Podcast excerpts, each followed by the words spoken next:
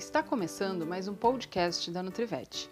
Meu nome é Shelly Oliveira, sou médica veterinária e trabalho com nutrição de cães e gatos. Agora você poderá acompanhar os nossos programas pelo Spotify, com dicas e entrevistas exclusivas sobre saúde e bem-estar do seu peludo.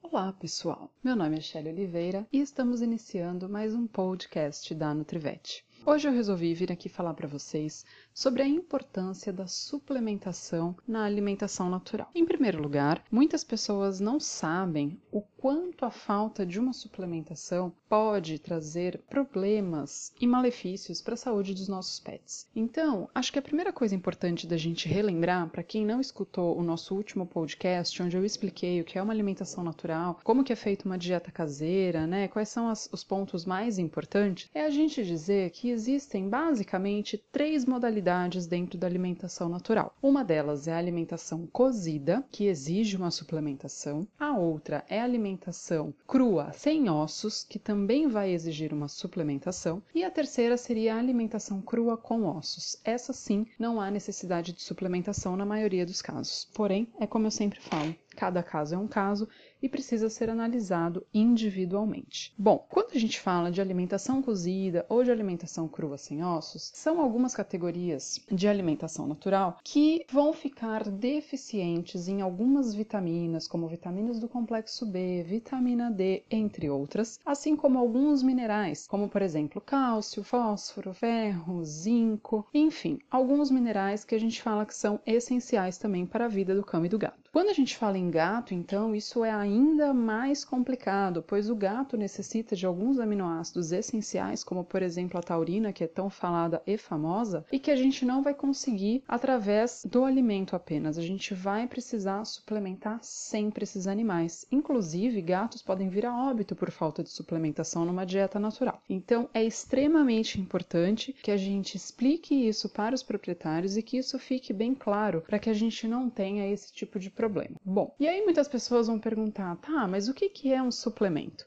Então, o suplemento, na verdade, pode ser um produto comercial. Existem vários tipos, a maioria deles é em forma de pó, onde a gente vai quantificar e adicionar na alimentação do animal diariamente. Existe até alguns que são em pasta, existe alguns que são em comprimidos e existe a possibilidade da gente fazer um manipulado, né? Então, de acordo com a necessidade específica daquele animal, a gente manda manipular isso numa farmácia de manipulação. Isso pode ser feito em forma de sachê, em forma de cápsula e aí a gente vai orientar esse proprietário como administrar para o seu animal. E aí surge uma outra dúvida que muitas pessoas muitas vezes me questionam. Nossa, Shelly, mas o porquê que eles precisam de suplementação? Se na natureza eles caçam, né? E não usam nenhum tipo de suplemento. Pois é, pessoal. Na natureza, tanto gato quanto cão, quando eles caçam, a alimentação deles vai ser aquela presa inteira, onde eles vão não só se alimentar do músculo, que seria a carne que a gente acaba oferecendo para eles numa dieta, mas de tudo. Então, por exemplo, o gatinho quando vai lá e caça um passarinho, ele vai comer pena, ele vai comer os ossinhos, ele vai comer o intestino desse animal. E com isso a gente acaba já tendo uma suplementação natural, digamos assim. Então existem vitaminas que vão ter na pena, que vão ter nas garras, que vai ter no osso e que quando a gente oferece simplesmente a proteína, que seria a carne, a gente não está dando isso por completo. Além do que, temos também as perdas nutricionais pelo cozimento do alimento. Então, quando a gente fala de alimentação cozida, a gente sabe que a gente tem uma perda aí durante o processo de cozimento desse alimento. E mesmo quando a gente fala das cruas, é importante a gente lembrar que não está dando a presa por inteiro para esse animal e que a parte dos vegetais a gente também tem um solo mais pobre hoje em dia. Então a gente precisa contar com tudo isso para saber o quanto esse animal está recebendo de vitaminas e minerais. E por isso que quando a gente faz alimentação crua com ossos, principalmente em relação à suplementação de cálcio, fósforo que vem do osso, fica um pouquinho mais completo e na maioria das vezes a gente não precisa suplementar.